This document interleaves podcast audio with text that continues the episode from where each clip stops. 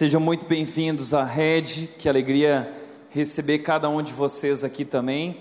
Aqueles que estão conectados com a gente uh, de várias partes do Brasil e do mundo, atrás de uma tela de computador, no celular ou na sua televisão, na sala de casa. Sejam muito bem-vindos também, é uma alegria para nós tê-los conosco. Estamos no meio de uma série de mensagens chamada Eu Declaro Guerra. Hoje, na verdade, é a quarta parte dessa série e penúltimo capítulo, porque na semana que vem nós teremos o nosso grande encerramento. E nós guardamos para o nosso grande encerramento um momento de ceia. Nós vamos celebrar a ceia do Senhor juntos aqui nos nossos três cultos no próximo domingo. Então, se você quer participar desse momento de encerramento, uh, será muito especial. Venha participar disso também. Ah, continuando a, a, nossa série, o que nós temos falado? Temos compartilhado aqui, refletido sobre nossas lutas e batalhas pessoais. Todos nós temos sonhos, todos nós temos objetivos. A cada ano nós criamos aquela lista de desejos do que queremos alcançar ou do que nós queremos nos tornar. O problema é que ano após ano vivemos as mesmas crises, pois não alcançamos, pois não conseguimos, nós nos frustramos, nós no alto sabotamos no meio do caminho e não conseguimos alcançar os nossos objetivos. E parece que ao invés de encontrar, ao invés de encontrar a nossa melhor versão, parece que a cada dia estamos encontrando uma versão pior. E a grande pergunta é: o que está acontecendo? Qual é o problema comigo? Qual é o problema com você? Qual é o problema do ser humano? Descobrimos nessa, descobrimos nessa série que vivemos uma guerra interior, uma guerra no nosso coração. Nós, na verdade, somos os nossos maiores inimigos. O nosso pior inimigo somos nós mesmos, o nosso coração enganoso, nossos desejos descontrolados que nos arrastam. Descobrimos também, a, a, a, aprendemos a olhar com critério para a cultura que nos cerca, que, que nos incentiva, que nos seduz. Temos falado sobre esses vilões por trás dessa luta que todos nós vivemos. Na semana passada, nós compartilhamos aqui sobre Tiago, a carta de Tiago, capítulo 1, versículo 12 a 14, que fala sobre o processo da tentação. Como acontece, uh, por que nós não conseguimos, por que somos dominados por nossos desejos. E interessante que a, a tentação faz parte da vida de todos nós. Ninguém está imune à tentação. Por mais que você se torne um adulto, por mais espiritual que você seja, todos nós seremos tentados. Jesus, o Filho de Deus, o próprio Deus, ele era santo, perfeito, sem pecado, ele, ele foi tentado. A Bíblia diz que ele foi tentado em todas as coisas, Hebreus 4,15 diz, mas ele não cedeu e nós precisamos aprender isso, a dominar os nossos sentimentos, a colocar freios em nossos impulsos, pois se não fizermos isso, vamos destruir a nossa vida. Nós aprendemos em Tiago esse processo da tentação que começa com um desejo. E esse desejo, então, é, ele se materializa quando nós praticamos ele, tornamos aquilo uma realidade. Então, é, temos ali o pecado, algo que é desagradável a Deus. E o pecado então gera a morte. Esse é o processo da tentação, é assim que é assim que acontece todas as nossas lutas diárias, todos nós somos tentados diariamente em várias áreas da nossa vida. E muitas vezes esse desejo, ele pode ser um bom desejo. Nós fomos criados por Deus com desejo. O desejo por comida é algo bom. O desejo por sexo pode ser algo bom. O sexo foi criado por Deus ah, para o casamento, para o ambiente do casamento. O sexo é para o marido e a esposa. E tudo que acontece fora não faz parte do plano de Deus. A Bíblia chama de moralidade sexual. Ah, nós também fomos criados com ah, esse desejo por amar e precisamos ser amados também. Tudo isso é muito bom. O problema é que o pecado distorceu esses desejos e, e tornou eles descontrolados. Desejos parece que eles perderam a direção certa, eles estão apontados numa direção errada agora. E a Bíblia então diz que quando surge o desejo, nós somos arrastados, nós somos dominados por esse desejo. Por exemplo, você quer comer, e comer é bom, mas a gente acaba comendo além do que nós deveríamos, e você tem lá a sua dieta, eu quero manter, mas você não consegue, você come compulsivamente. Isso se chama glutonaria. E a Bíblia diz que glutonaria é pecado. Tá vendo? É um desejo bom que pode que acaba sendo satisfeito da maneira errada, e isso é pecado. Tudo começa com uma ideia, tudo começa na mente, mas quando então nós tornamos isso realidade, nós então cedemos ao desejo, então surge o pecado. Algo que é desagradável a Deus. E o pecado, por sua vez, gera a morte. A Bíblia diz que o salário, o resultado do pecado é a morte. Então, a morte aqui o que significa? É o contrário da vida. Nós somos chamados para viver uma vida abundante em Jesus, mas quando nós cedemos ao nosso coração, nós vamos na direção contrária, na direção da morte, de uma vida sem abundância, de uma vida sendo dominados, de uma vida controlada, uma vida cheia de consequências ruins. Por exemplo, se eu uh, como além da conta, se eu como compulsivamente, eu vou ter vários problemas de saúde. Eu vou contrair doenças, eu vou uh, ter problema de colesterol, eu vou ter vários problemas relacionados à minha saúde. Eu vou, posso até morrer por causa disso se eu me envolver sexualmente com a, a imoralidade sexual, uh, o sexo fora do casamento, seja com uma pessoa que não é seu marido ou sua esposa, seja antes do casamento, uh, seja pornografia, ou seja até os nossos pensamentos impuros. Jesus disse o seguinte: se você olhar para uma mulher com desejo impuro, cobiçando ela, você já adulterou. Então, é aqui que começa, é nos nossos pensamentos, é aqui que nós somos tentados, arrastados, e isso nos leva na direção da destruição da nossa vida, dos nossos relacionamentos. Interessante que a, a Bíblia diz que a ira é, pode ser um, um impulso que, que é natural ao ser humano. Deus, ele se ira, mas a ira de Deus, ela é santa, a ira pode ser algo bom. O problema é que a nossa ira não é boa, porque nós somos hoje pecadores, dominados pelo pecado. Então, a nossa ira, ela é, é, nós perdemos o controle. A Bíblia diz o seguinte: quando vocês ficarem irados, não pequem. Cuidado, não se deixa levar pela ira. O texto diz: apaziguem a sua ira antes que o sol se ponha e não deem lugar ao diabo. Por quê? Porque se eu, é, se eu me deixar levar pela ira, eu me torno violento me torno violento em minhas atitudes, me torno violento em minhas palavras, me torno violento a, a, a, de forma até física muitas vezes. Nós precisamos tomar cuidado com isso e essa violência gera consequências trágicas. Eu já compartilhei com vocês que eu tenho uma dificuldade pessoal com a ira. Você olha para mim e fala assim: ah, nossa, o Tiago ele é tão bonzinho, como assim? O Tiago irado? Porque você não conhece, tá bom? Agora, quem convive perto de mim sabe uh, disso, especialmente no trânsito. É, é, talvez é uma área em que isso se torna mais latente, ali no trânsito. Talvez você vive essa luta também.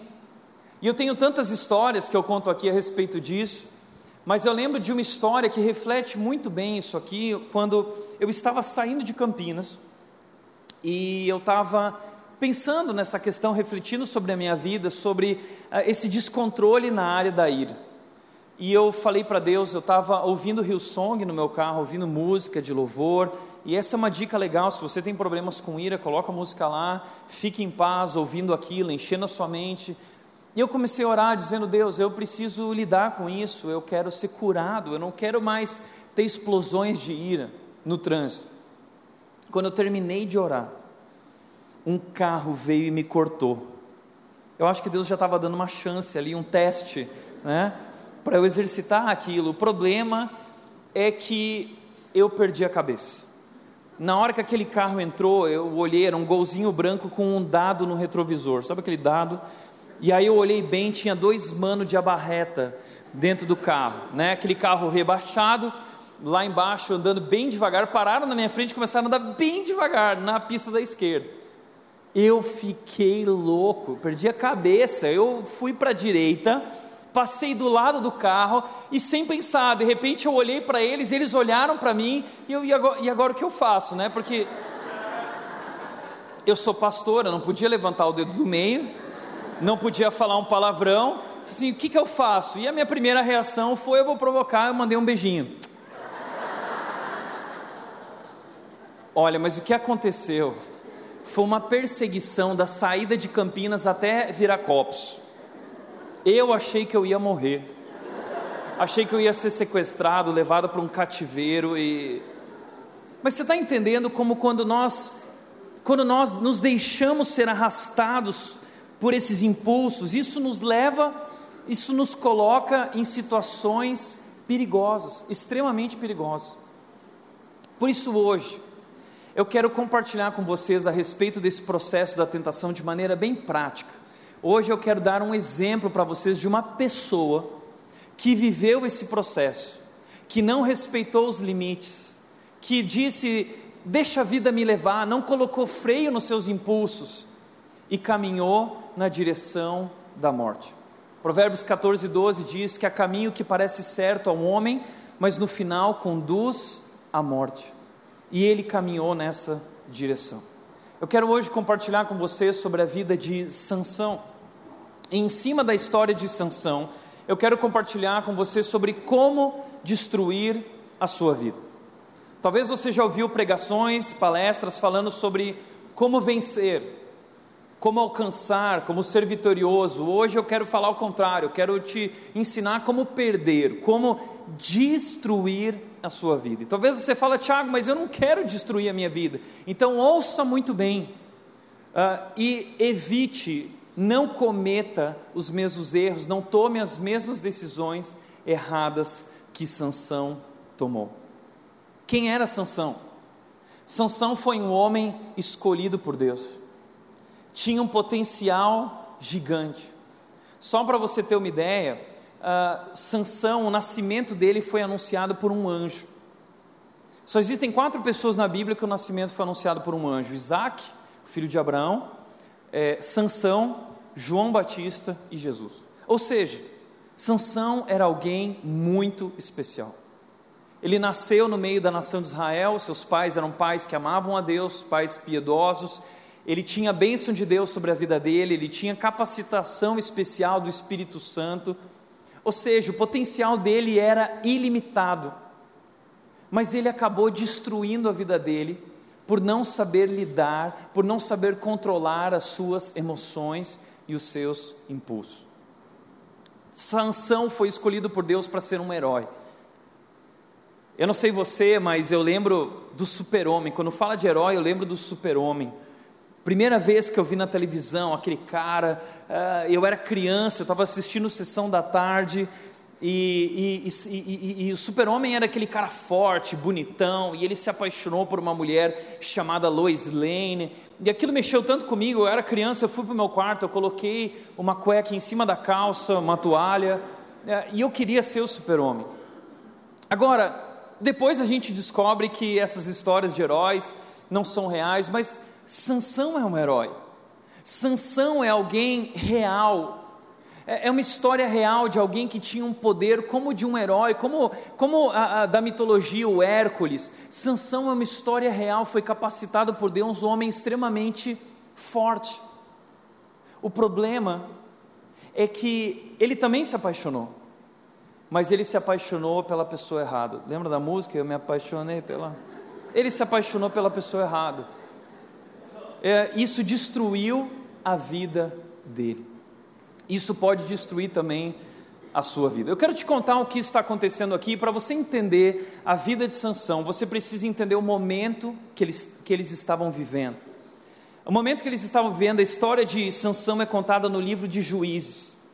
Juízes é, é, o sétimo livro na nossa Bíblia. Se você contar de Gênesis até Juízes, dá sete livros: é Gênesis, Êxodo, Levíticos, Números, Deuteronômio, Josué e, e Juízes. É, é, é a história do povo de Israel. Deus escolhe um homem chamado Abraão e diz para esse homem: Abraão, eu vou fazer um povo através da, da sua descendência. Eu vou te dar um filho. E aí Deus dá para Abraão um filho chamado Isaac. E essa nação começa a crescer ao longo dos anos e se tornar grande. Eles vão parar lá no Egito. 400 anos eles ficam presos lá no Egito, se tornam escravos do Faraó, até que Deus levanta um homem chamado Moisés para libertar o povo de Israel ali do, do Egito. Deus envia dez pragas, eles saem e Deus abre o mar vermelho. Lembra dessa história? Eles atravessam o mar vermelho a seco. Então eles estão ali no deserto e Deus se revela a eles. E Deus diz para eles: Vocês serão o meu povo e eu serei o seu Deus. Então Deus revela para eles a identidade deles, o chamado deles. Eu escolhi vocês para que vocês sejam o meu povo e a responsabilidade de vocês como meu povo é ser um sinal, é ser um reflexo de quem eu sou da santidade de Deus, da glória, majestade de Deus. O problema é que esse povo foi desobediente e esqueceu de Deus. Deus prometeu para eles, dar para eles uma terra prometida. Lembra a terra prometida? Eles demoraram 40 anos para chegar nessa terra por causa da desobediência deles, mas eles entraram através de Josué. E aí eles conquistaram a terra prometida e Deus deu para eles mandamentos, Deus, Deus deu ordens para eles que eles não respeitaram. Eles se esqueceram de Deus, nasceram outras gerações que foram se esquecendo de Deus, eles abandonaram a Deus e sofreram as consequências. É aí que che chegam os juízes. Eles não tinham um rei, eles não tinham um líder.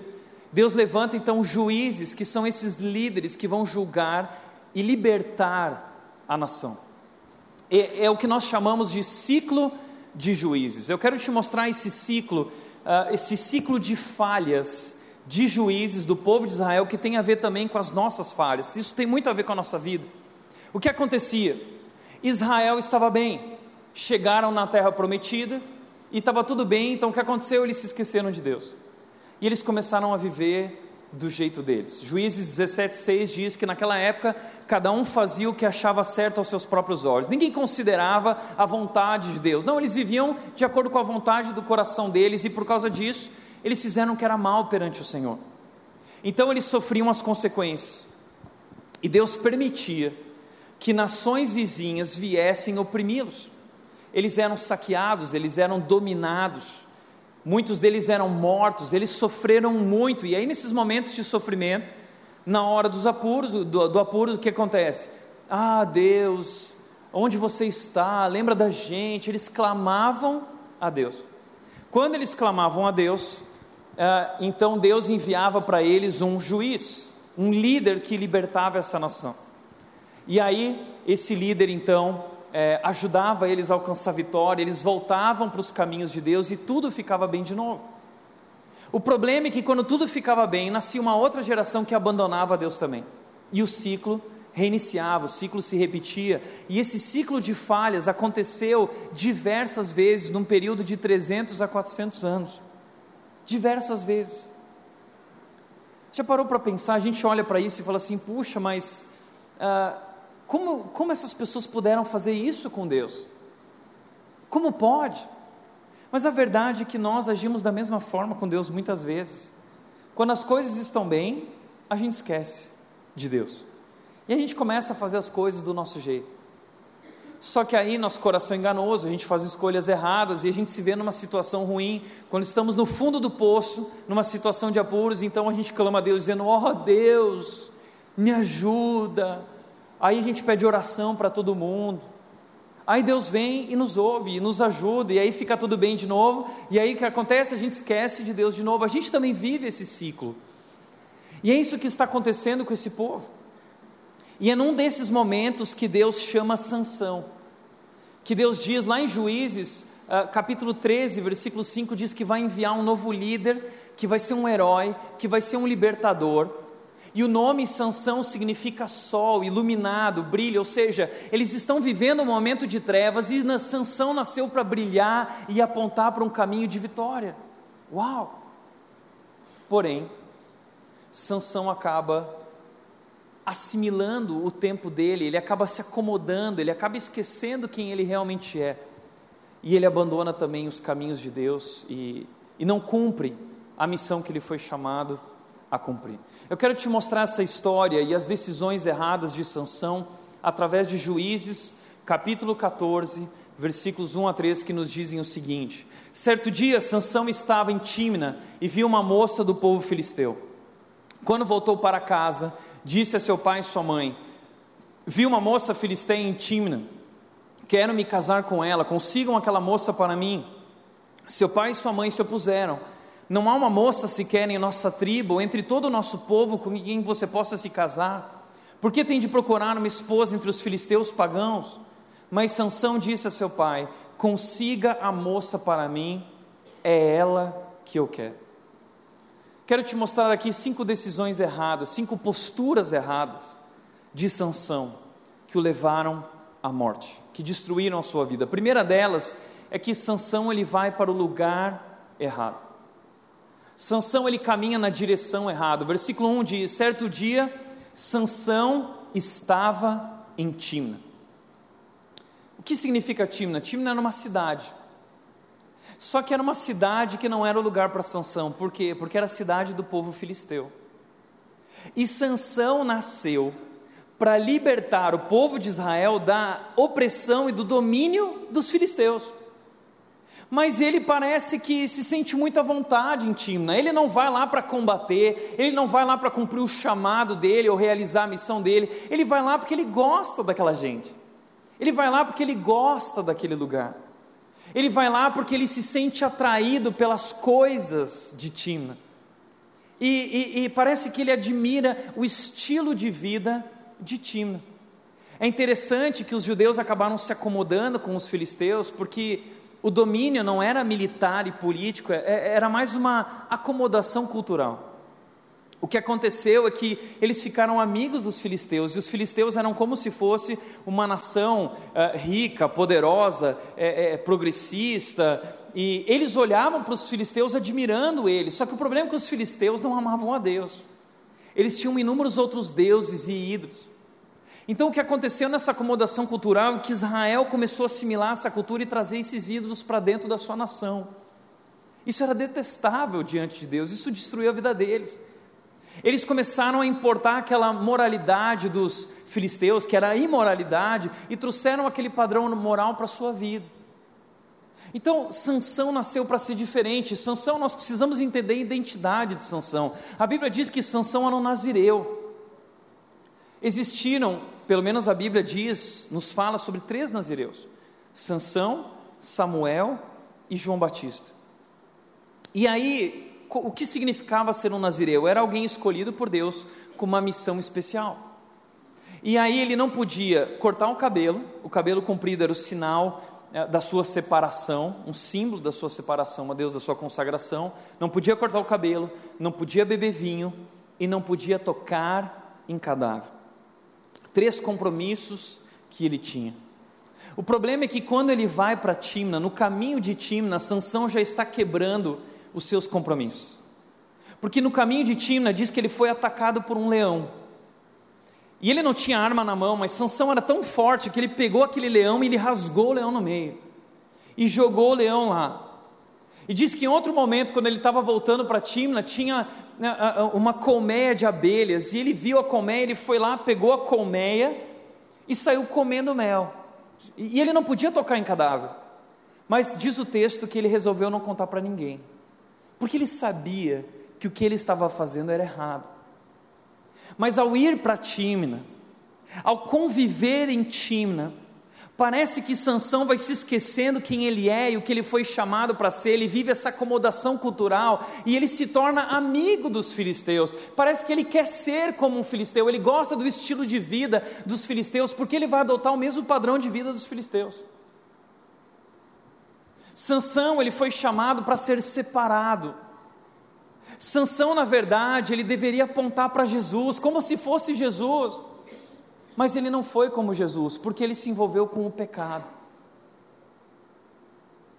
Sansão, é, por um lado, a vida dele é marcada pela contradição, porque ele era muito forte.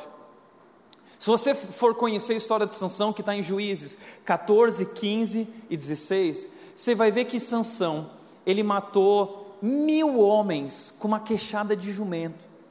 Sabe quando a gente vê filme de Hollywood, a gente fala assim, ah, isso aí é ficção, é legal, mas é ficção. Sansão é uma história real. Um cara com poder especial, mil homens com uma queixada de jumento, ele era muito forte. Diz que em um determinado momento ele pegou 300 raposas, colocou em, em, em pares, 150 pares, colocou tochas de fogo e, e colocou fogo na plantação dos filisteus. Ele também, em determinado momento na história dele, ele pegou os portões de Gaza, portões gigantes, e ele carregou por 60 quilômetros esses portões. Algo incrível.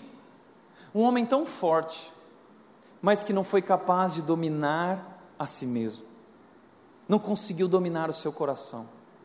Não conseguiu dominar e controlar os seus impulsos. Então, ao mesmo tempo, ele era muito fraco. Fraco emocionalmente, fraco a, a, com relação ao seu eu interior, não tinha domínio próprio. E quem não tem domínio próprio caminha para a destruição. Por outro lado, Sansão recebeu a identidade, o chamado para ser um herói. Mas pelas decisões que tomou, pela postura que assumiu, viveu como um vilão. Esse é o problema de Sansão. Ele foi chamado para ser algo, mas ele não vive de acordo com essa identidade que ele recebeu. E a gente se frustra olhando para Sansão dizendo: Sansão, ah, se eu fosse como Sansão. Ah, se eu tivesse recebido a bênção de Deus como Sansão recebeu. Ah, se eu fosse escolhido por Deus como Sansão foi escolhido. Posso te contar uma novidade? Você foi escolhido por Deus como Sansão. A Bíblia diz que eu e você nós somos escolhidos por Deus. 1 Pedro capítulo 2, versículo 9 diz que nós somos povo escolhido nós, como igreja, agora, nós que cremos em Jesus, agora nós somos o povo escolhido de Deus. E 1 de Pedro continua dizendo, 2,9 diz: Vocês são agora nação santa, separada, propriedade exclusiva de Deus, a fim de anunciar a grandeza daquele que os chamou das trevas para a luz. Ou seja, nós somos chamados para mostrar ao mundo quem é o nosso Deus. Assim como Israel, assim como Sansão, agora é a nossa hora. Essa é a nossa hora, é o nosso momento. Nós fomos chamados para representar Deus diante desse mundo. Nós fomos chamados para influenciar. O problema é que da mesma maneira como Sansão, nós não vivemos de acordo com o nosso chamado. Nós não vivemos de acordo com a nossa identidade nós não assumimos a nossa responsabilidade como esse povo uh, exclusivo, povo separado, não, nós nos acomodamos.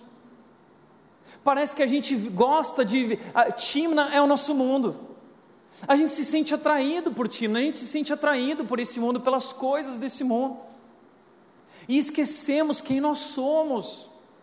Jesus disse em Mateus 5,13: Ele disse: Vocês são o sal da terra. Mas se o sal perder o seu sabor, ele não serve para mais nada senão ser jogado fora e pisado pelos homens. Filipenses capítulo 2, 15 diz que nós fomos chamados para ser filhos de Deus, inculpáveis no meio de uma geração pervertida e corrupta, na qual nós brilhamos como estrelas no universo. Nós somos chamados para brilhar. Nós somos chamados para influenciar mas nós estamos acomodados. Nós assumimos o padrão desse mundo, nós gostamos de viver o jeito que o mundo vive. Como diz Romanos 12, 2, diz: Não se amoldem ao padrão deste mundo, mas transformem-se para poder viver a vontade de Deus que é boa, agradável e perfeita. O problema é que a gente decide viver de acordo com o nosso próprio coração e não de acordo com a vontade de Deus. E esse é o problema. Se você seguir o seu coração, desastres serão inevitáveis. Eu e você fomos chamados para viver uma vida diferente. Viva diferente assuma a sua identidade. E mais do que isso, nós recebemos também o Espírito Santo. A Bíblia diz que quando cremos em Jesus, o Espírito Santo vem habitar em nós. Então, assim como Sansão foi capacitado pelo Espírito Santo, eu e você também somos. A Bíblia diz que o poder de Deus atua em nós. Efésios 3:20 diz: "Aquele que é capaz de fazer infinitamente mais do que pedimos ou pensamos de acordo com o seu poder que atua em nós." Uau, tudo, nós recebemos tudo. Mas nós vivemos essa crise de identidade. É o que se chama de crente Raimundo, pé na igreja, um pé no mundo. Né? A gente não assume a nossa identidade. A gente vive nos lugares errados e a gente acaba sendo influenciado por essa cultura, se sente atraído pelas coisas que o mundo oferece. Segundo erro de Sansão é que diz que nesse texto, quando ele foi para Timna, ele se sentiu atraído por uma mulher. Ele viu uma moça do povo filisteu. A pergunta aqui é: o que foi que ele viu nessa moça? Sabe por quê? Porque uma coisa muito clara na Bíblia, muito clara, é que Deus disse que não queria que ninguém do povo dele se casasse com mulheres ou homens de outros povos que não esse povo. Então Sansão sabia que ele não deveria nem olhar para aquilo, porque ele, ele sabia que não era a vontade de Deus. O problema é que Sansão não liga para isso e ele olha. A questão é o que ele viu nessa mulher, porque ela, como uma filisteia, a, fé dela vai na contramão da fé de Sansão, ou deveria ir pelo menos. Mas provavelmente o que Sansão viu é algo que tem a ver com é, é, é, esse negócio de química. É, é, é, ele, o visual dessa mulher chamou a atenção dele e mexeu com ele. Eu comecei a série falando sobre essa luta que nós vivemos, esse desejo, que pode ser um bom desejo, mas ah, precisamos tomar cuidado. Eu chamo isso de quando um homem vê uma mulher atraente, se sente atraído, muitas vezes o homem tem aquilo que eu chamo de boom, é uma explosão interior, é um sentimento muito grande, muito forte que toma conta da gente. A Sandy chama esse sentimento de turo-turo aqui dentro, sabe? Esse turo-turo aqui dentro. Ah, é um sentimento gostoso. Esse, o bom na versão feminina é o plim. Mulheres não têm bom, mulheres elas têm um plim, né? De repente você está olhando para ele e você chama atenção e você começa a olhar diferente e começa a pensar naquilo e, e é um sentimento gostoso, não é? Mas é um sentimento extremamente perigoso, porque são sentimentos enganosos que não se apoiam em verdades, mas simplesmente em sentimentos do nosso coração. E Sansão ele acaba sendo atraído por isso. E isso é tão perigoso. Porque ele olha para a pessoa errada. E sabe qual é o problema disso? Na vida existem duas decisões que são muito importantes. A primeira decisão é para onde eu vou. A segunda decisão é com quem eu vou. E a pessoa com quem eu vou vai influenciar diretamente a minha vida e a direção da minha vida e a qualidade da minha vida. É por isso que Deus coloca limites e Deus nos alerta, e lá no Novo Testamento Deus vai dizer que nós também, assim como o povo de Israel, Deus dá a mesma ordem para nós, dizendo que um cristão jamais, jamais deveria se casar com uma pessoa que não é cristã. A Bíblia chama isso de jugo desigual. E nós aqui na Rede levamos isso muito a sério, tão a sério, que a Rede não celebra casamentos de um cristão com um não cristão. Se você vier pedir para mim, Tiago, você faz o nosso casamento, ela não é cristã, eu vou falar assim, eu sinto muito, eu não faço. E sabe por que nós não fazemos? Porque é a vontade de Deus. E você pode ficar chateado comigo. Mas não fica chateado comigo, fica chateado com Deus. Porque foi Ele que estabeleceu isso. E tem muita gente que fica chateado com a gente, mas na verdade nós estamos te ajudando, nós estamos te alertando, Deus está nos usando para mostrar para você algo que você não está enxergando. Julgo desigual, além de pecado, é burrice. Sabe por quê? Porque é uma pessoa que caminha numa direção contrária da gente. Não compartilha a mesma fé, não é a mesma vida. A vida de quem crê em Jesus é completamente diferente daqueles que não creem. Não há como conciliar, não tem como. Isso foi uma coisa muito forte na minha história familiar. Já contei essa história aqui, mas a minha mãe e meu pai, eles viviam na igreja. Eles viviam na igreja. E, e eles estavam na igreja luterana e meu pai, é, na verdade, se dizia cristão, mas não vivia como um cristão. Eles estavam namorando, mas meu pai era um banana espiritualmente.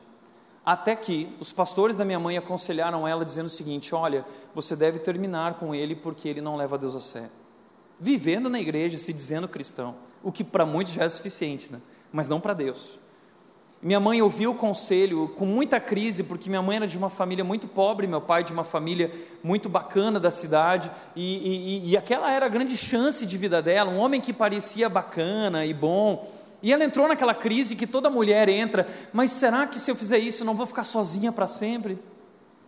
Essa semana eu recebi uma mensagem de uma moça falando assim: Tiago, ah, mas eu já tenho tantos anos de idade, mais de 30 anos de idade, o que, que eu faço? Falou, melhor ficar sozinho do que se envolver com o cara errado. E minha mãe tomou essa decisão e bateu a porta na cara do meu pai e disse: Eu não quero saber, eu quero um homem que ama Deus. E bateu a porta, ele correu atrás e bateu a porta e ela sofreu muito. Até que meu pai, a ficha parece que caiu. E ele começou a procurar ajuda, procurou os pastores, e ele foi discipulado, começou a estudar a Bíblia e ele foi transformado por Deus. Eles não estavam namorando. E ele começou a crescer espiritualmente, uh, uh, até que os pastores vieram e falaram assim: agora sim, ele é um homem de Deus, você pode voltar ao namoro. Eles voltaram ao namoro, eles se casaram, e meu pai se tornou um grande homem de Deus, foi estudar teologia no seminário. Hoje prega a palavra, discipula vários casais, eles são uma bênção hoje. E isso influenciou não só o casamento deles, mas influenciou a minha vida, a vida do meu irmão e a vida meu, da minha irmã, todos estão nos caminhos de Deus.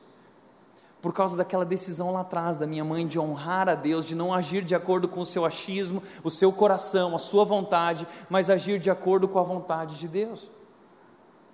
E minha mãe sempre orava o seguinte: ah, que eu deveria conhecer alguém ah, que tivesse uma mesma família parecida com a minha e é interessante que se você for ver as orações da minha mãe, a Nath é exatamente igual, uma família parecida, criada da mesma forma. A Nath compartilhou em um texto recentemente, falando sobre como a mãe dela orientou a vida inteira dela de que ela não deveria olhar para uma pessoa que não fosse cristã. Isso aconteceu comigo. Minha mãe, desde cedo, falou: Tiago, meus pais falaram, isso é negociável. Isso é negociável, não adianta você querer se apaixonar por uma pessoa que não é cristã, nós não vamos permitir isso. E a Nath viveu a mesma coisa, ela compartilha essa crise que ela vivia quando criança ainda, porque ela sabia que a mãe dela falou: precisa ser um menino que tenha Jesus no coração. Ela era criança. Então ela sempre ia para os meninos e perguntava assim: Você tem Jesus no coração? E se não tinha Jesus no coração, ela nem conversava, não quero conversar com você. Né? Você, você entende como isso é importante? E ela foi ouvindo tantos nãos, nãos, nãos, não dos pais, porque todos nós vivemos essas paixões. E seis meses antes de me conhecer a grande paixão da vida da Nath, eu sou, né? Ah, seis meses antes, ela se apaixonou por um menino. E ela chegou para os pais e falou assim: pai, mãe, eu quero namorar, ele é da igreja e tal, não sei o que. E os pais viraram para ela e falaram assim: não. Mas como? Por quê? Ah, me explica. Não. E não é uma frase completa, tá, gente? Não, não. E ela ficou de bico, chateada e chorou, e durante meses ficou chateada com os pais. Até que, um dia, nós nos conhecemos. Ah? E aí rolou bum, rolou plim. Ah? Deus estava guardando, Deus estava conduzindo. Você já parou para pensar que o não de Deus é uma bênção? A gente olha para o não como algo ruim, mas na verdade, através do não, Deus está nos conduzindo para a vontade dEle, que é boa, agradável e perfeita. O problema é que nós precisamos colocar os princípios antes da paixão. Nós fazemos do jeito errado, a gente coloca a primeira paixão, depois os princípios. A gente escolhe com o coração e não com, os princípios. E aí a gente passa o resto da vida tentando entender a decisão que a gente tomou com o coração. Por quê? Porque o sentimento passa, não é? Sentimento não sustenta um casamento, química não sustenta um casamento. Aliás, o casamento de Sansão, depois vai ver que Sansão vai casar com essa moça, vai tentar casar, foi ele bateu o recorde do Guinness Book de casamento mais curto da história. Não durou nem um dia esse casamento. Por quê? Porque foi baseado em sentimento. E sentimentos são enganosos, são perigosos. E diz, eh, dizem os estudos que um ser humano se apaixona em média sete vezes na vida oito vezes na vida, alguns mais, outros menos.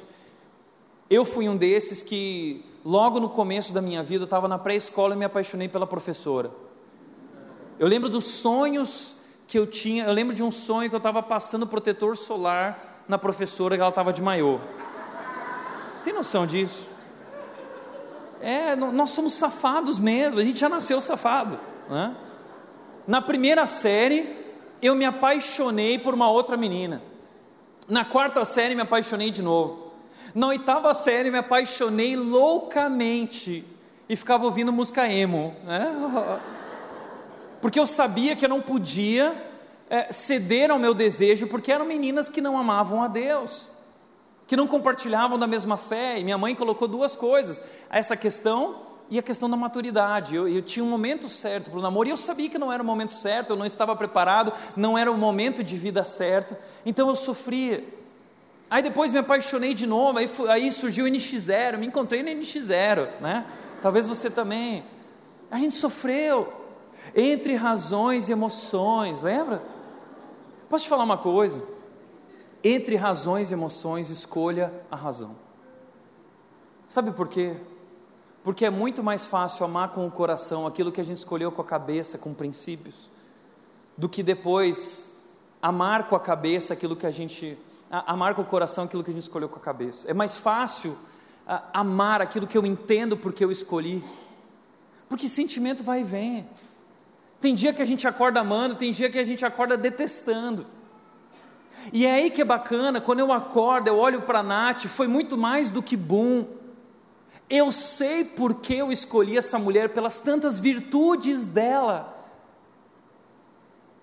Então o que foi que Sansão viu? Isso passa. Química não sustenta o casamento. Entenda que nós precisamos honrar e obedecer a Deus nessa área, isso é tão importante. Provérbios 19, 14 diz o seguinte: Casas e bens herdam-se dos pais, mas a esposa prudente vem do Senhor. Confie em Deus, escolha alguém que vem de Deus, o marido, uma esposa, e não abra mão disso, porque o que nós mais temos aqui são pessoas sofrendo porque escolheram errado, não ouviram seus pais. O que mais temos aqui são pessoas que nunca aprenderam a lidar com as emoções e hoje está casado, mas continua é, é, é, descontrolado, querendo viver paixões fora do casamento. Por quê? Porque já tem anos de casado e quer sentir de novo aquele sentimento, sabe? Ah, eu quero viver uma aventura, eu quero viver uma experiência. E a aventura ela é muito legal até que é desmascarado e destrói seu casamento e destrói sua vida. Isso é tão perigoso. Terceiro erro de Sansão foi que ele age por impulso. O texto diz o seguinte: quando voltou para casa, disse a seu pai e a sua mãe: Vi uma moça filisteia em quero me casar com ela. Consigam ela para mim. Eu quero me casar. Peraí, ele viu e já tomou uma decisão. Eu quero me casar. Isso revela para nós como Sansão é. Ele é impulsivo. Ele não tem freio nos seus impulsos ele decidiu seguir o coração. E quem segue o coração, desastres serão inevitáveis. Sansão decidiu viver o, o, o, lema do Zeca Pagodinho: deixa a vida me levar, né? Vida leva eu.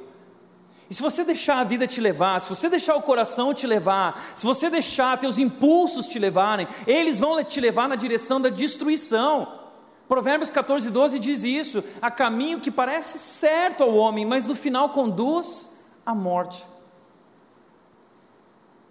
Sansão tinha um sério problema na área da compulsão sexual. Você vai ver que isso é recorrente na vida de Sansão. O ponto fraco na vida de Sansão é mulher. Mulher é o ponto fraco de Sansão e ele se rende, ele se entrega e isso destruiu a vida dele. Mas Sansão também tem um outro problema, ele tem explosões de ira. Ele é um cara irado. Ele tem o pavio curto e ele sai quebrando tudo. No meio do casamento, ele propõe um enigma lá para os amigos da noiva dele, com quem ele está casando. Agora está na festa de casamento, você vai ver lá no texto, depois, se você quiser estudar. Ele está lá na festa, ele bonzão, ele cria um enigma. É, é, era moda naquela época você criar um enigma. A festa durava sete dias. Ele criou um enigma em cima do cadáver do leão morto lá. Você vai ver a história. E aí o pessoal não consegue descobrir. Ele faz uma proposta: olha, se vocês descobrirem, eu vou pagar para vocês 30 roupas novas e joias. Se vocês não descobrirem, vocês vão me pagar essas 30 roupas e joias.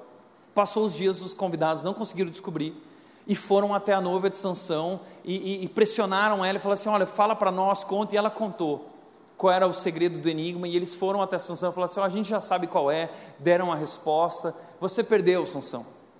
Sansão sabia que eles tinham é, é, é, é, agido de maneira é, errada ali, eles descobriram através da noiva dele, ele ficou irritado, ele ficou bravo, ele saiu no meio da festa, saiu até lá fora, matou 30 homens, pegou a roupa deles e as joias deles e trouxe para eles, está aqui, ó, e ficou irritado.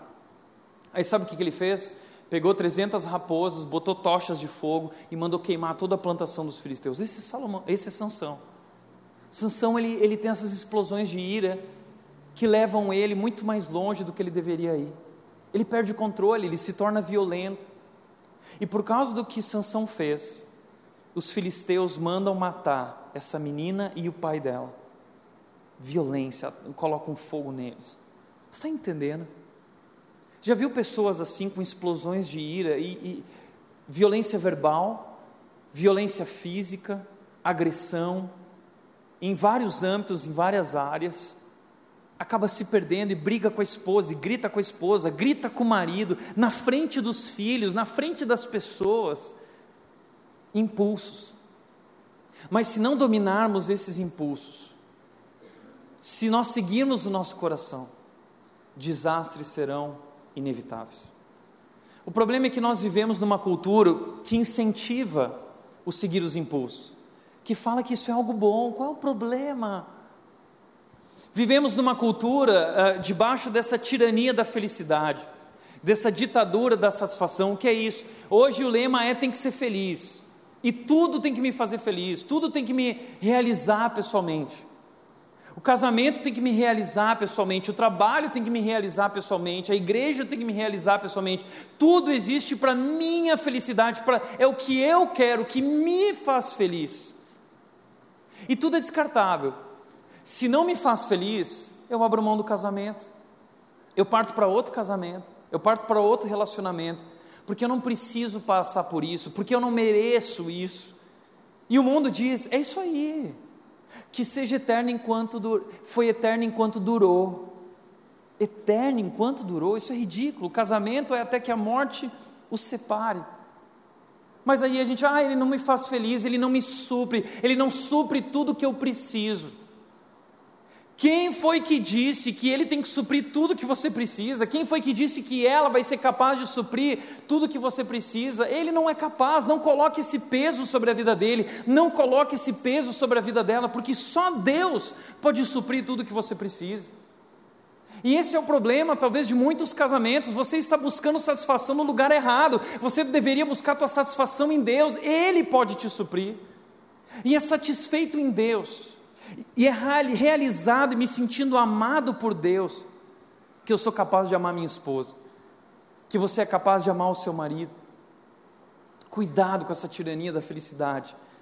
Você vai se tornar escravo, na verdade, dessa tal felicidade. E isso vai destruir a sua vida e você vai ser extremamente infeliz, insatisfeito. Segundo lugar, vivemos numa cultura que desperta desejos através de gatilhos mentais. Se você for estudar publicidade e marketing, você vai descobrir que eles, eles, eles conhecem o ser humano perfeitamente, eles exploram os nossos desejos, criando necessidade, usando as palavras certas, usando as imagens certas. E aí agora você entra lá na internet, aí tem um cara numa BMW falando assim: olha, Você não gosta de trabalhar? Você não gosta de estudar? Você não é bom fazendo nada? Eu também não sou, mas eu ganho milhões de reais, você também pode ganhar. Clica aqui, eu vou te ensinar como. E aí você fala: Ah, é isso. O mundo sabe explorar, criou. É, o mundo tem muitas coisas. A Bíblia diz que, 1 João diz, que nós não devemos amar o mundo, porque tudo que há no mundo é apenas o desejo intenso por ter, o desejo intenso por aparecer, o desejo intenso sexual, tu, tudo se resume a isso no mundo. Tudo isso é vaidade e tudo isso destrói a nossa vida. O mundo, ah, ele incentiva o ceder aos impulsos. Isso é algo bom.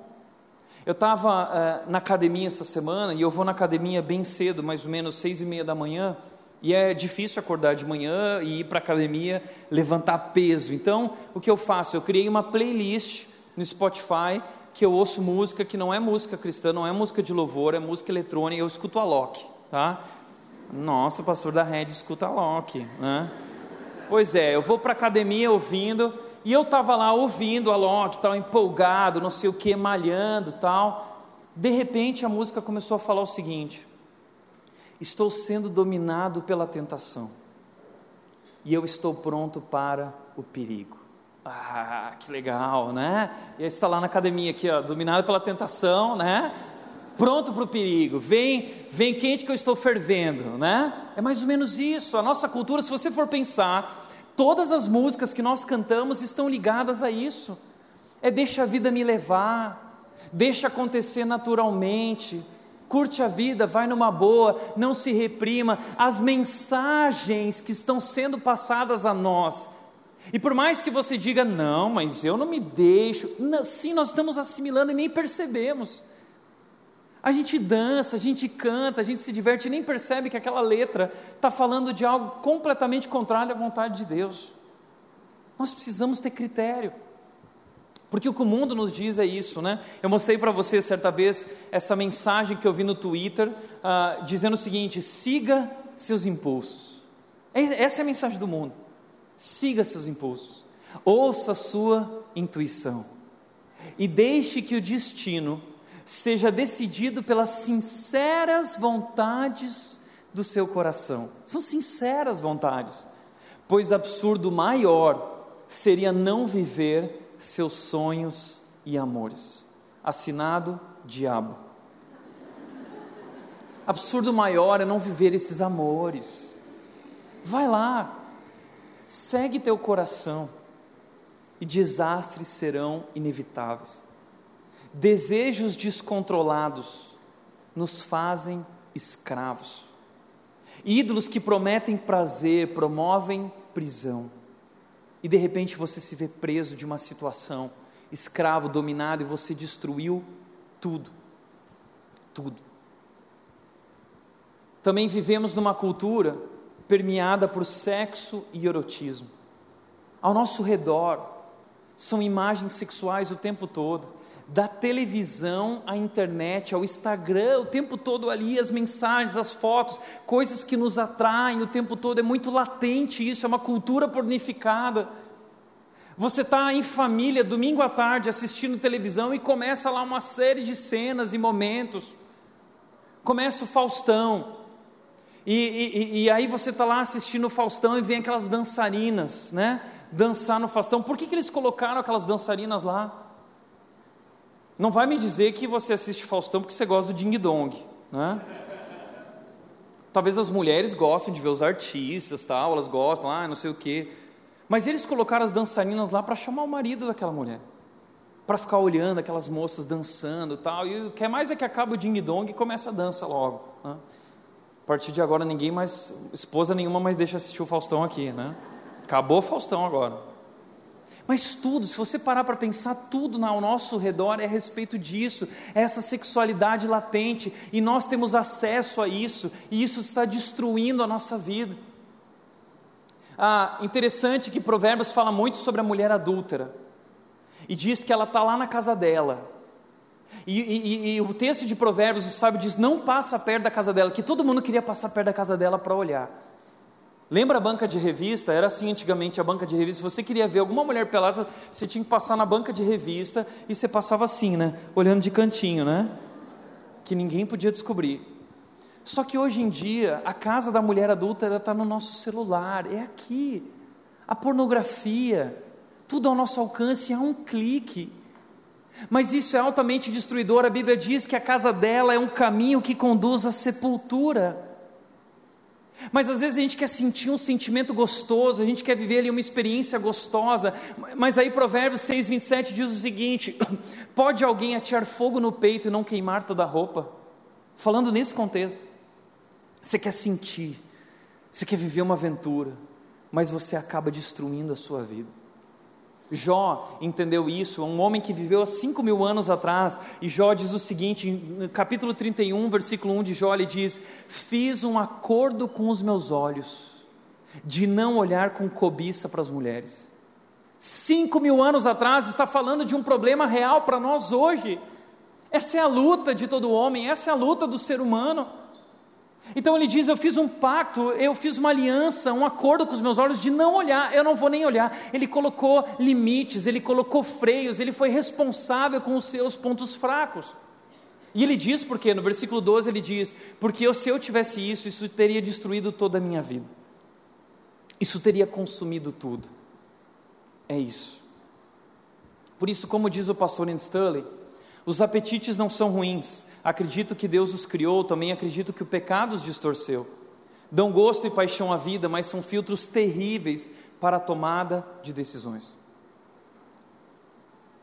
Não tome decisões baseadas em emoções.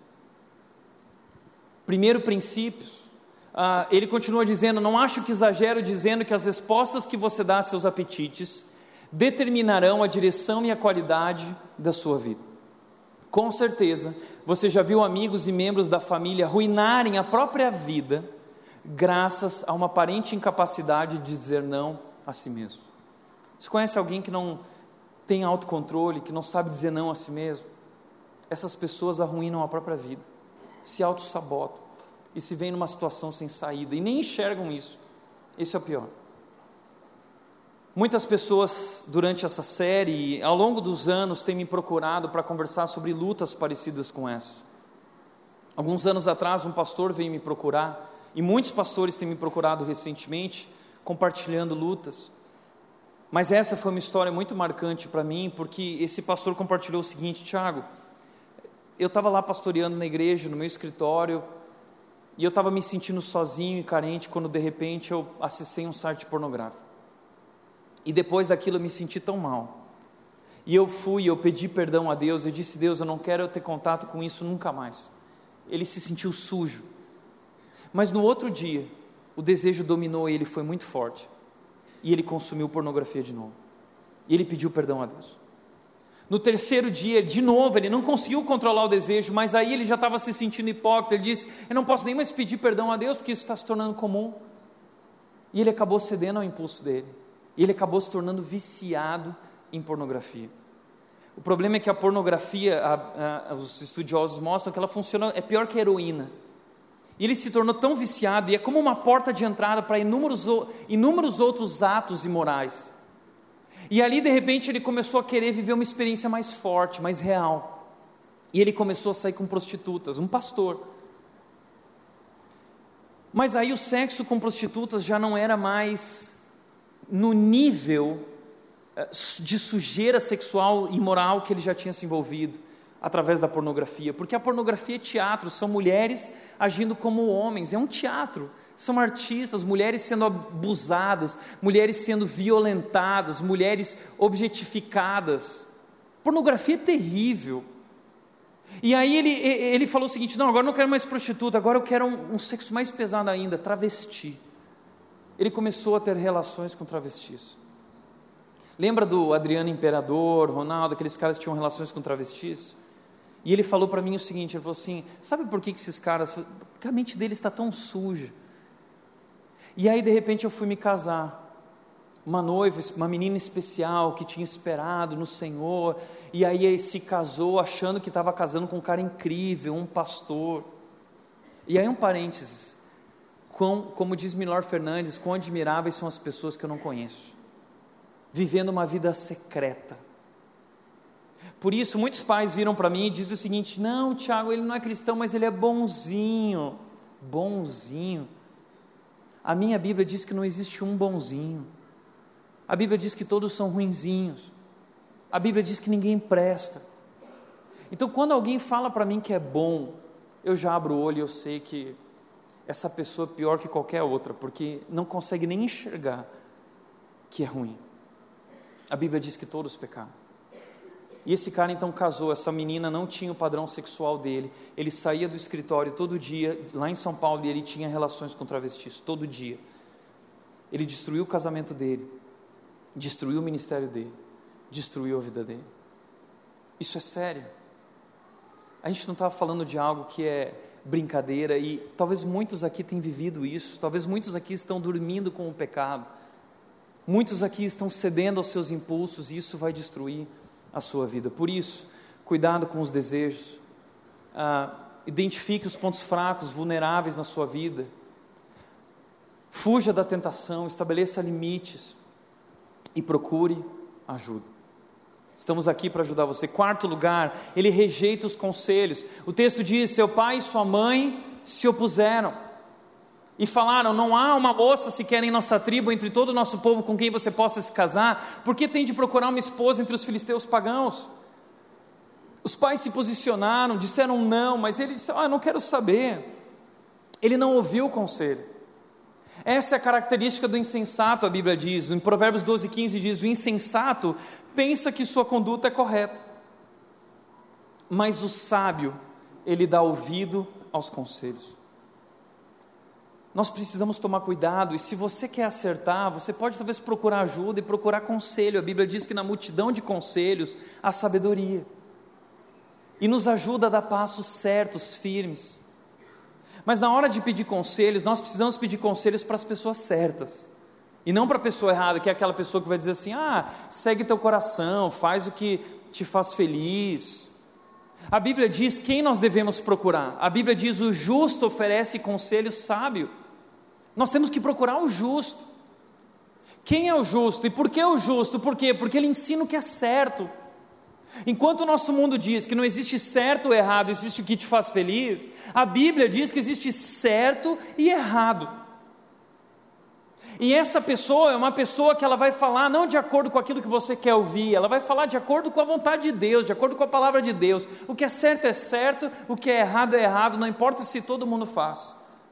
Certo é certo, errado é errado, ele vai falar a verdade. Doa quem doer, ele, tá, ele é disposto a machucar você, a Bíblia diz que quem fere por amor mostra lealdade.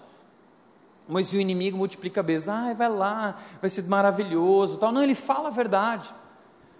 A Bíblia diz que ele fala a verdade, ele ensina o que é certo, baseado na palavra de Deus. É a palavra de Deus, ele guarda no coração a lei de Deus, porque é a palavra de Deus que é a base para as nossas decisões. Não é o que eu acho. Procure uma pessoa que vai te aconselhar, não de acordo com as suas experiências de vida mas que vai te aconselhar de acordo com a palavra de Deus. Porque a palavra de Deus, a Bíblia diz que é a vontade de Deus que nos revela o que é bom, agradável e perfeito. E se eu viver de acordo com a palavra de Deus, os meus passos serão firmes. Você não quer errar? Se você não quer errar, então você precisa fazer de acordo com a palavra e não de acordo com o seu coração. Eu tive o privilégio de nascer numa família que tinha como base a palavra de Deus. Quando eu ligo para os meus pais, a conversa é só versículo. Lembra daquele texto, Tiago? A minha vida inteira meus pais me guiaram através de vários textos bíblicos. E talvez quando você vê eu citando esses textos bíblicos, ah, mas de onde vem isso? Vem da minha cultura familiar. Uma família que investiu na palavra de Deus. E por isso os passos são firmes. Esse é o resultado. É uma vida abundante a Bíblia diz em Provérbios 3,5: Não te apoies em teu próprio entendimento, achismo, mas confia no Senhor de todo o coração. Reconhece o Senhor diante de todos os teus caminhos, coloca Ele à frente, a palavra de Deus à frente, e Ele vai te levar na direção certa. Passos firmes. Nós temos aqui na igreja, para você saber, um ministério de aconselhamento bíblico. Nós temos uma sala na casa da rede para atender pessoas. A Laís e o Washington são um casal aqui na igreja. O é pastor, a Laís é a esposa dele. Eles são especialistas em aconselhamento bíblico e eles estão formando vários conselheiros bíblicos para nós cuidarmos uns dos outros. A Bíblia diz que nós devemos aconselhar uns aos outros. E se você precisa de ajuda, precisa de conselhos, essas pessoas estão aqui para ajudar você. Busque ajuda. Em último lugar, ele é cheio de si mesmo. O texto diz: Mas Sansão disse a seu pai: Consiga a moça para mim, é ela que eu quero. É o que eu quero. Não interessa o que você acha, não interessa o que você está falando, eu quero e pronto. O problema é que naquela cultura diferente da nossa, quem tomava essa decisão de com quem você se casaria eram os pais. A autoridade era do pai. E sabe o que Sansão está fazendo? Ele está passando por cima da autoridade do pai. E mais do que passar por cima da autoridade do pai, ele está confrontando, ele está desobedecendo a Deus, porque o quinto mandamento dizia: honra teu pai e tua mãe. Ele não está honrando o pai e a mãe dele, ele está dizendo o seguinte: eu sei o que é melhor para mim. Vocês não sabem o que é melhor, eu quero e pronto. Sabe o que isso significa? Que ele é um cara orgulhoso, ele não se submete, ele é cheio de si mesmo e ele só pensa em si mesmo.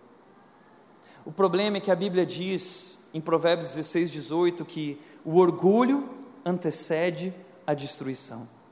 O orgulho antecede a queda. E essa é a queda de Sansão. O seu orgulho, só pensa em si mesmo. Isso é o nosso mundo. Pessoas vivendo no pecado, obstinado. Ah, não interessa o que Deus fala, não interessa o que a igreja fala, é o que eu quero e eu estou muito bem. Já viu essas pessoas que querem mostrar, eu estou muito bem. Nunca tive tão bem orgulho.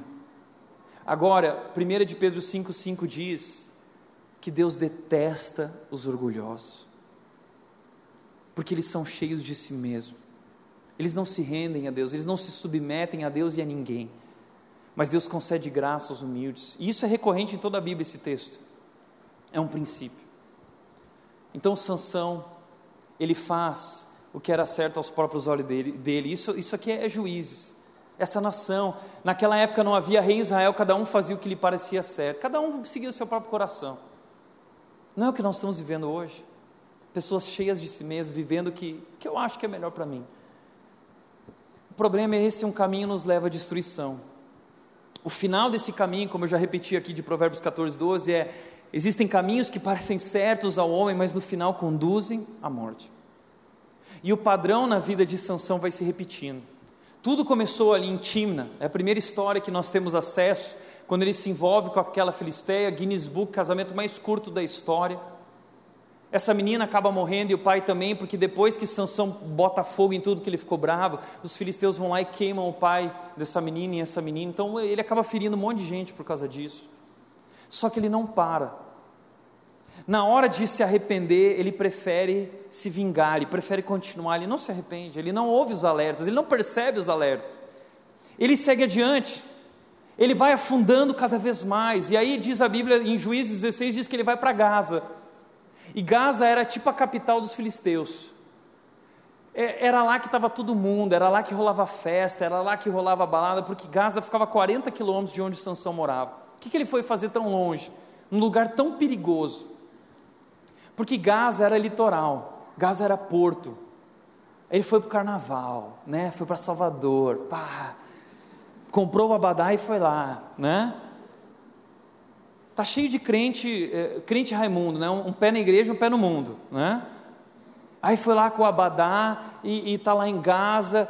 E aí o que acontece? Ele dorme com uma prostituta. E diz a Bíblia que o povo filisteu viu, porque queria acabar com ele. E o povo filisteu foi lá e, e, e falou: vamos, vamos pegar ele logo pela manhã.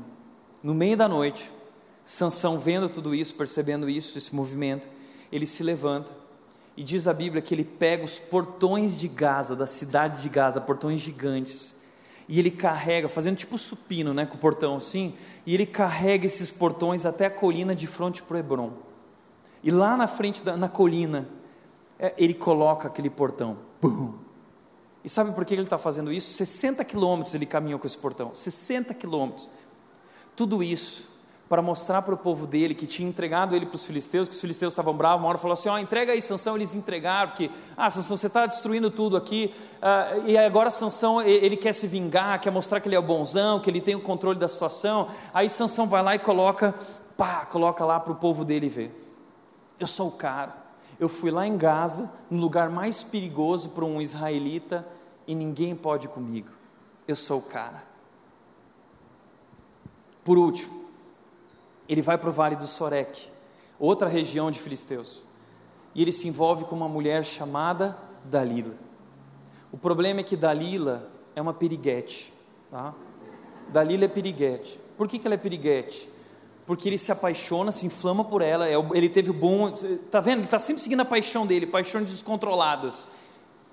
Só que aí chegam para Dalila e falam o seguinte: os filisteus chegam para ela e falam assim: Dalila, se você descobrir qual é o segredo da força dele, nós vamos te dar dinheiro e fama e poder, porque os poderosos da cidade procuraram ela. E o que, que uma piriguete quer mais do que isso?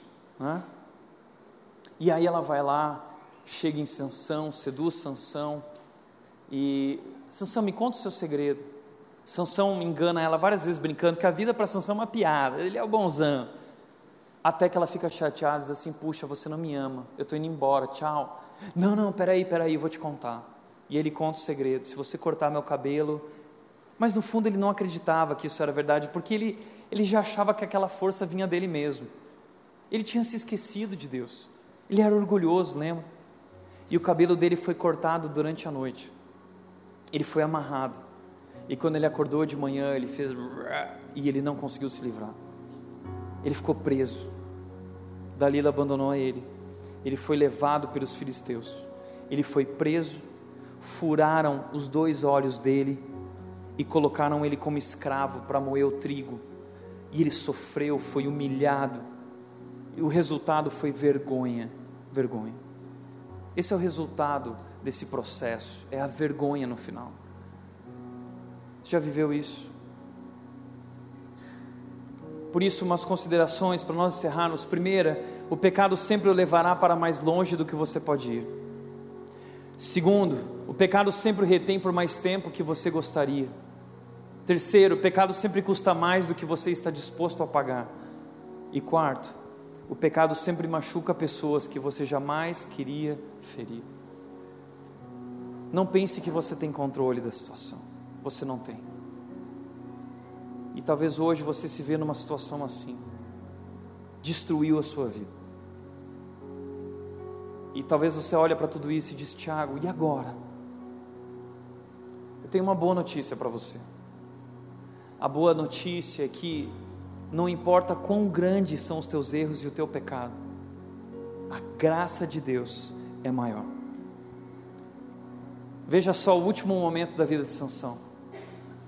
Então Sansão orou ao Senhor, soberano Senhor, lembra-te de mim novamente no último momento da vida de Sansão, no fundo do poço, no momento em que ele estava em apuros, aí ele lembrou de Deus. E ali a ficha dele caiu. E ali ele se arrepende. O que eu fiz? O que eu fiz? Mas não é tarde demais, porque a graça de Deus é maior que qualquer pecado e qualquer erro. Em Sansão, então, ora Deus dizendo: Deus, pela última vez, me dá, mais, me dá força, pela última vez, para que agora, pelo menos, eu possa cumprir a minha missão que eu não cumpri durante toda a minha vida. E ele coloca as duas mãos na pilastra, e ele derruba aquele prédio, estava rolando uma festa dos filisteus, e morreu 3 mil pessoas, muita gente, milhares de pessoas morreram, todas as autoridades, governantes, homens poderosos filisteus morreram. Então, Sansão matou mais gente no final da sua vida, na sua morte, do que em toda a sua vida. E ali ele cumpriu a missão dele. Interessante isso, né? Isso é assustador. Deus usa pecadores. Deus nos usa apesar de quem nós somos. Isso nos ensina que não existe nenhum pecado maior que a graça de Deus. Isso nos ensina que nenhum pecado está fora do alcance do perdão de Deus. Isso significa que não importa o que você viveu até aqui hoje, se você se arrepender, como diz 2 Crônica 7,14, Deus disse para o seu povo: se o meu povo se humilhar, se afastar do seu mal, me buscar e se afastar do mau caminho, eu ouvirei.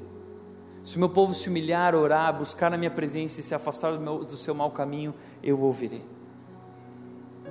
1 Timóteo 2,13 diz o seguinte: se nós somos infiéis, Deus permanece fiel.